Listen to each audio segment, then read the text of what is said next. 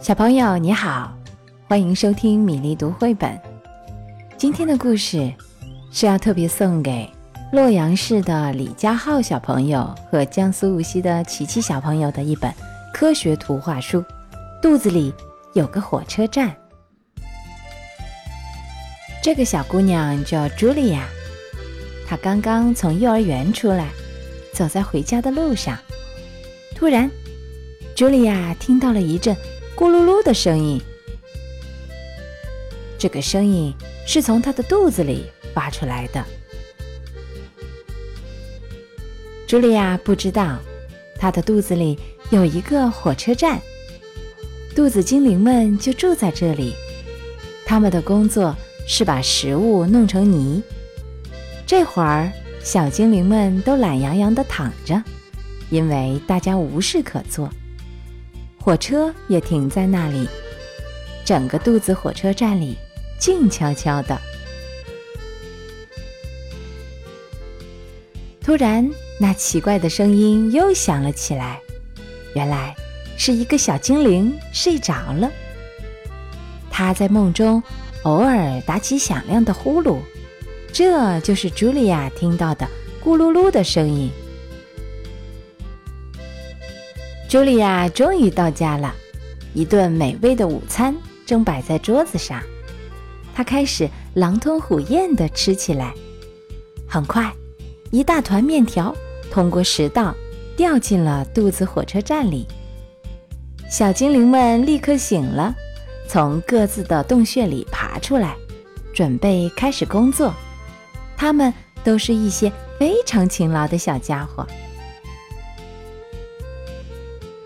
可是这次的情况让他们吓了一跳，又粗又长的面条落下来，把他们缠住了；整片的生菜叶飘下来，像床单一样把他们裹住了；大肉块沉甸甸的，像石头一样四处乱滚。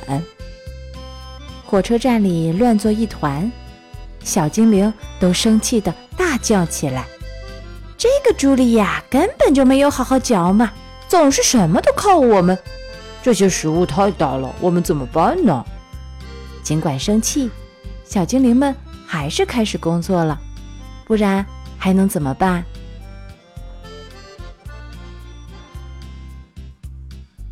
火车必须准时出发，但是要把这么一大堆食物弄碎，要花很多很多时间和力气，因此。工作进展得很慢，食物越来越多，堆得像小山一样高。这时，出事了，一大块东西不偏不倚地砸到了一个小精灵的脑袋上，他立刻晕了过去。在幻觉中，他成了一名导游，带着游客在肚子火车站里参观。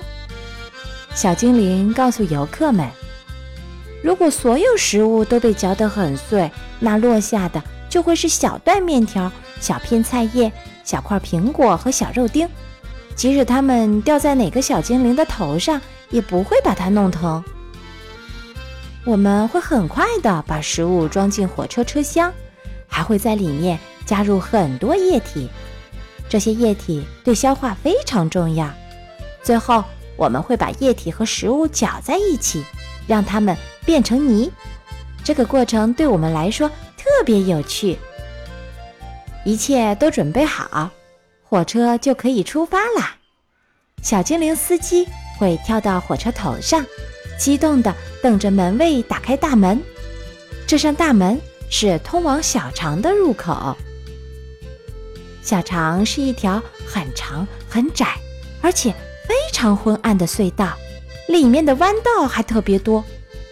隧道的四壁上有不少管子，它们会伸进车厢，从里面装的泥中吸取营养，然后再把营养输送到血液里。然后火车会载着车厢里剩下的没用的东西继续往前开，穿过大长隧道，最后到达终点。司机会把车厢中的东西从一个小门倒出去，这些东西大都会掉进一个白色的容器里，人们管这个容器叫马桶。嘿，你怎么了？一个声音把昏迷中的小精灵唤醒了。几个同伴正忧心忡忡地看着他。食物暴风雨这时已经停止了，一座巨大的食物山正堆在轨道旁边。车站里空荡荡的，只剩下最后一列火车了。其他火车都装满泥出发了。没有了那么多火车，这座食物大山怎么被运走呢？小精灵们正在犯愁时，突然刮来一阵刺骨的寒风，接着一堆雪泥状的东西从食管里呼呼地喷涌出来，它们是香草冰淇淋和巧克力奶昔。太过分了，我们受够了！小精灵们在冰天雪地中大声抗议道。火车站里的温度越来越低。最后一列火车被冻在轨道上了，小精灵们开始举行抗议活动。他们大声喊着口号，气呼呼地砸墙，使劲跺脚，罢工！罢工！我们要全麦面包，不要冰淇淋。这下茱莉亚可惨了，她的肚子开始疼起来。茱莉亚生病了。因为她吃的太多，太快了。终于，在小精灵们快被冻僵的时候，冰雪开始融化了。一阵温暖的雨从天而降。原来，茱莉亚正躺在床上喝热水，她的肚子上还放了一个热水袋。过了很长时间，一列列火车才返回了肚子火车站。此时，它们已经被卸空了。小精灵们把剩下的食物装进车厢，大山慢慢消失了。小精灵们现在又可以休息、玩耍和美美的睡觉了。茱莉亚感觉好多了，她的肚子不疼了。高兴地翻了许多跟头。肚子火车站里的小精灵们觉得好像坐上了过山车，他们已经分不清哪儿是上，哪儿是下了。今天的故事《肚子里的火车站》讲完了，希望李佳浩小朋友和琪琪小朋友喜欢。其他小朋友有喜欢的绘本，也可以在微信公众号“米粒读绘本”留言点播。今天的诗歌是由唐朝杜甫写作的《赠花卿》。锦城丝管日纷纷，半入江风半入云。此曲只应天上有，人间能得几回闻。